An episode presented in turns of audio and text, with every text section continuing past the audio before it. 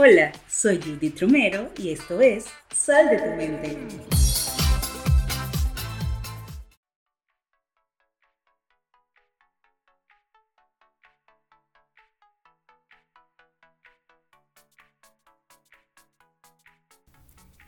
Imagínate que vas por una selva.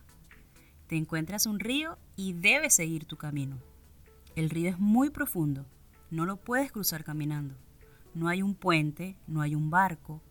Entonces, durante días y días, durante semanas o meses, te dedicas a construir un bote.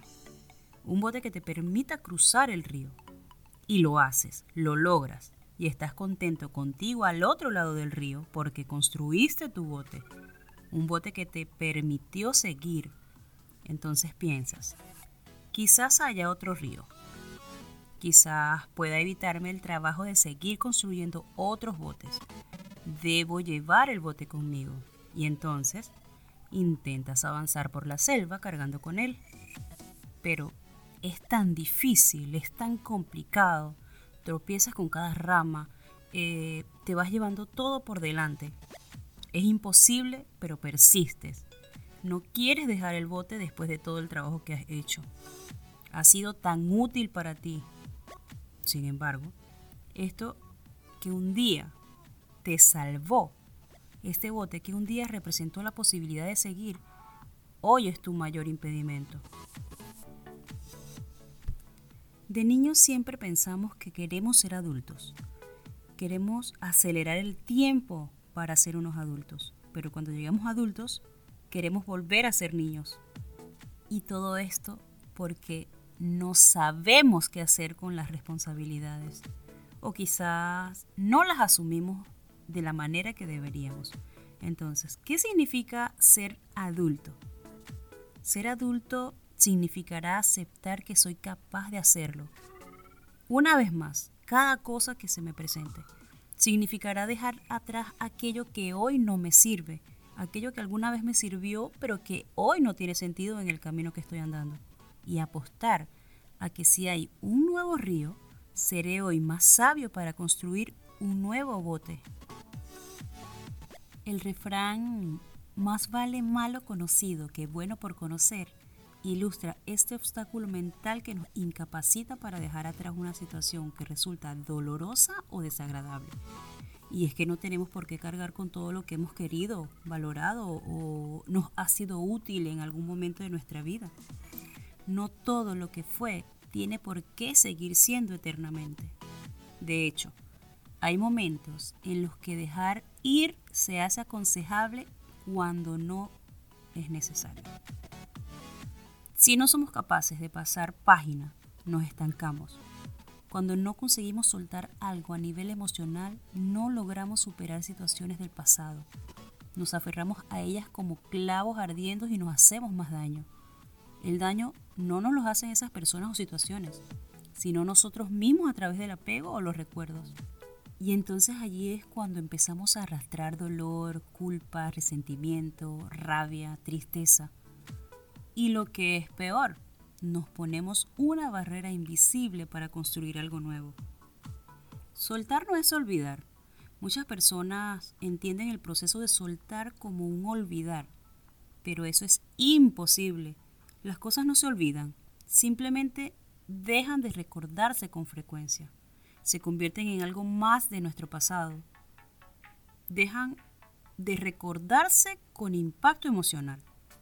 Cuando superamos algo, cuando soltamos, lo que estamos haciendo es asimilar y asumir esa experiencia. Somos capaces de cerrar ese capítulo y de continuar adelante. ¿Por qué no somos capaces de soltar?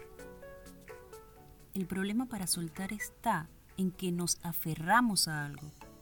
Y una de las principales causas de sufrimiento es el apego al pasado, a personas, a situaciones circunstancias, hasta lugares que hoy ya no existen tal y como eran.